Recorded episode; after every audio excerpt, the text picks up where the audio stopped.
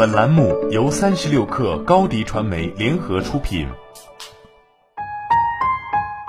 本文来自微信公众号“魏西指北”，作者魏西。你在哪些问题上和别人的看法截然不同？这个截然不同的标准是，大多数人认为是 X，但真理恰恰是 X 的反面。这是从零到一的作者，硅谷最成功的投资人之一彼得蒂尔常问面试者的问题。没错，我们有时候听过很多鸡汤，但往往正确的结论正好是鸡汤的反面。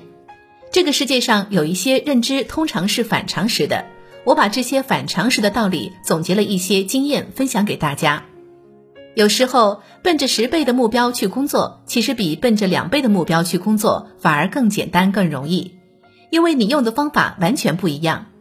奔着收入翻番的目标，一个人一个公司往往会继续加强优化自己原有的模式。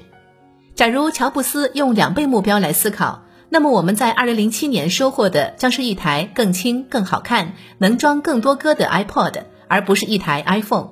假如罗振宇两倍目标来思考，那么他一定是提升逻辑思维节目的精良度，增加播放平台，扩大影响，而不是推出得到 APP。人是如何废掉的？很多人的人生就被一个简单的两倍目标废掉的。用了五年时间，业务更加熟练了，技能更纯熟了。收入的确翻了两倍，但人生的可能性也就没有了。想一想，你是在用两倍思维工作，还是用十倍思维工作？我知道有些人很丧，会认为自己就愿意活在自己的舒适区，不愿意突破，不想奋斗。还有很多人认为向上竞争很激烈，很难，佛系更舒服。然而现实是，底层的模式同样很难，反而努力向上接触更优秀、更善于合作的人，反而更舒适。所以会有人说，自从我变得强大了之后，我发现身边的坏人也变少了。很多放弃者口头禅是：“我不要做奋斗表，那些赚钱很多的人太累了，我要舒适的过一生。”然而，当你层次提高之后，你周围都是高层次的人时，你会发现这才是你真正想要的人生。这个世界既残酷又温柔，在底层往往只有残酷。同柴压力有时候并不会激励你，而是让你的动作变形。很多人认为有压力才有动力，这句话通常没错，但有时候过大同柴压力往往会让一个人动作变形，失去独立思考能力，变得短视而盲目。三联生活周刊最近报道了一些名校学生的对绩点过度追求的现象，说的是这些名校生本应该在大学里发挥出创造性的时候，结果开始拼命竞争课程的绩点，因为保研要看绩点，出国要看绩点。一些部门和企业招聘也要看绩点，于是他们对绩点的竞争变得近乎疯狂，这就是同柴压力的典型案例。在这种高压下，他们没办法不拼绩点，因为身边的同学们都在拼，于是多少创造性在这种同柴压力下被消耗殆尽。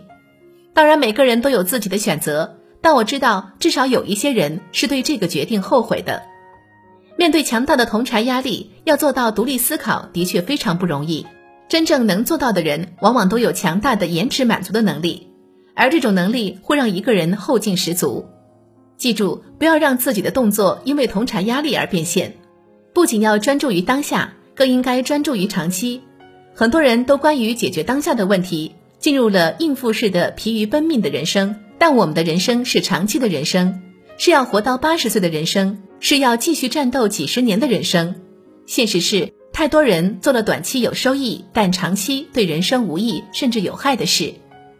我庆幸我当时选择在读研的时候沉下心写了一本书，这对我后续构建自己的长期竞争力起到了非常关键的作用。每个人都要有战略耐心，增强自己的延迟满足感。